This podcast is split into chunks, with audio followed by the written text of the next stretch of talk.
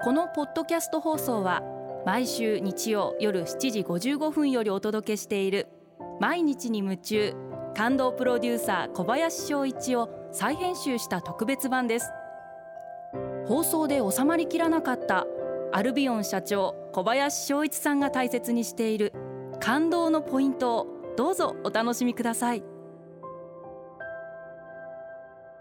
アルビオンの小林翔一です。今回はこちらのメッセージをご紹介させていただきます。梶佐さん女性の方ですね。ありがとうございます。職場の女性の同僚はとても褒め上手です。素敵なブレスレットですね。髪飾りが綺麗ですね。と毎朝どこかしらを褒めてくれます。褒められると気持ちよく一日を過ごすことはできます。優しさと思いやりにいつも感動します。というメッセージをいただきました。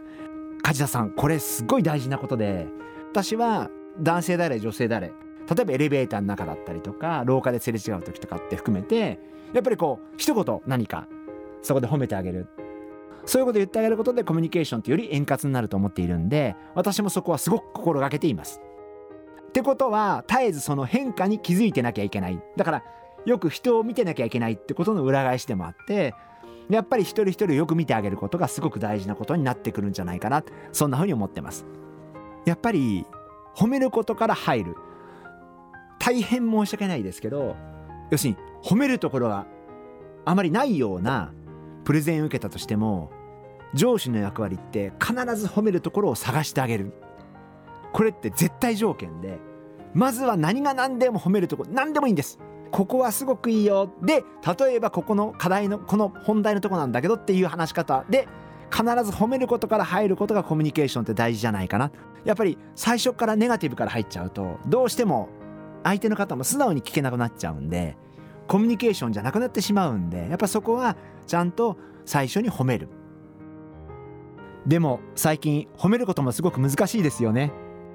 相手が褒めてもらって一番嬉しいことが一番いいと思うんです。で確かに髪型を基本的にあんまり言ってはいけないということであればでも相手がそれを褒めてほしいと思ってることもあるじゃないですか。だからこの辺の判断って今すごく難しくなってるかもしれませんけど相手がどう言われたら一番喜んでくれるかっていうところをどう探すかっていうのも日頃のコミュニケーションの中で一番大事なんじゃないかな。でもちろんピントずれを言っちゃったらこれピントずれだったって自分も感じれると思うんでじゃあそのピントずれは捨てる。でやっぱりあこれは今日喜んでくれたなと思ったらそれはちょっと大切にしておく。同じことは言いませんけどじゃあその系その方向性の中でまた違う褒め言葉を探すっていうことが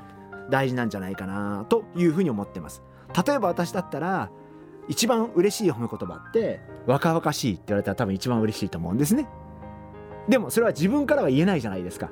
あのすいません若々しいって言ってもらえますって言ったらおかしなコミュニケーションになってしまうんであのだから そこはやっぱりでもそう言われたらやっぱそういう人ってこう言ってもらったら嬉しいって必ずツボとかポイントってあるはずでそれをやっぱりこっちが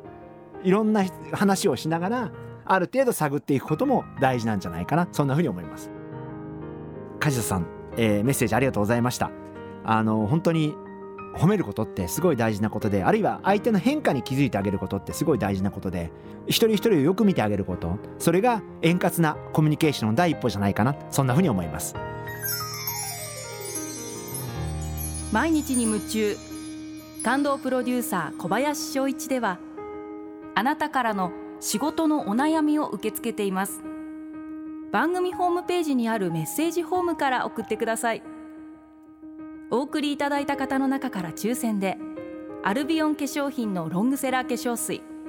薬用スキンコンディショナーエッセンシャルとソープをセットでプレゼントいたします。たくさんのメッセージをお待ちしています。